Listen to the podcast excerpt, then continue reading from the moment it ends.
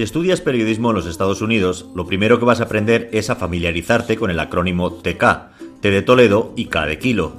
TK. Cualquier redactor norteamericano utiliza estas dos letras en mayúsculas para rellenar los huecos de información que le falten. Es un método muy práctico para escribir la crónica de un tirón, sin pararte continuamente a editar o corroborar detalles. TK significa to come, que viene a ser algo así como si en español pusiéramos MA, más adelante, Comienzas a redactar y cuando no tienes el dato pones TK. Por ejemplo, Park Avenue se llama así porque esta avenida de Nueva York en su día fue un parque, pero en los años TK del siglo TK el coche requería más espacio y el alcalde de entonces TK le recortó los bordes para poner asfalto. TK carriles en dirección norte y otros TK en dirección sur convirtieron al legendario parque en una modesta mediana. Los to come van con K en lugar de C porque al ser una combinación de letras poco frecuente en inglés, resaltan más. Una vez terminado el artículo, le das al corrector y te quedan todos subrayados en rojo.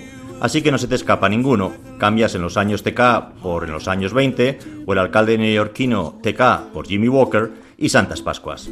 El agente Glover, que aprendió el truco en Harvard, donde se licenció en comunicación, lo utiliza ahora para redactar su informe pericial. No tenemos nada, es un accidente, protesta. El vehículo se sale de la carretera, cae por un terraplén y la conductora muere a causa del impacto. Punto y final. No exactamente, le corrige Chuck Madera. Según el perito forense, la señora Danahue murió desangrada, y ese corte en la femoral podría habérselo producido TK antes de que TK arrojara el vehículo al río. ¿Y quién es TK? ¿Gas Sanders? Que haya muerto su amante no le convierte en asesino. No, pero hay muchas pistas que le convierten en mentiroso. Primero mantuvo que no había visto a Cathy esa mañana, Luego lo admitió, pero se excusó diciendo que había sido un encuentro breve, una pequeña discusión. Y ahora también sabemos que en el útero de la fallecida hay rastros de su ADN. El encuentro fue más interesante de lo que el doctorcito se empeña en revelarnos. Glover, tenemos un asesino, solo nos falta adivinar por qué lo hizo y yo tengo una hipótesis, celos profesionales. Rachel regresa de haber pasado unos días con su hermana en Canadá. Necesitaba descansar, estaba agitada. No sé qué me pasa, le confesó a su marido.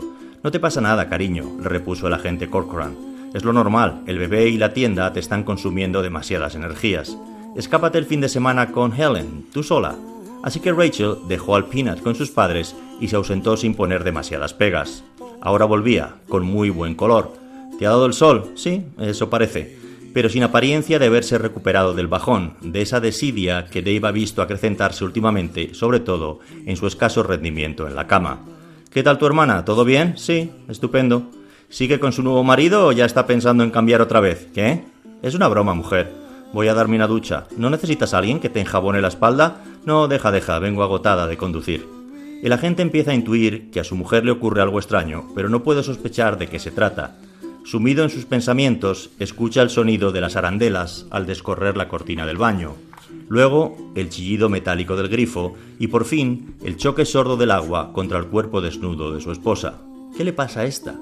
La voz de Rachel le devuelve a la escena. ¿Y tú qué tal? le grita desde la bañera. Bien, bien, todo bien.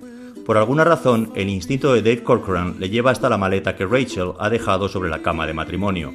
La abre y revuelve distraído entre la ropa. Encuentra un bañador, lo observa confuso y le grita a su mujer. Oye, ¿Tú te has llevado un bikini a Montreal en mayo?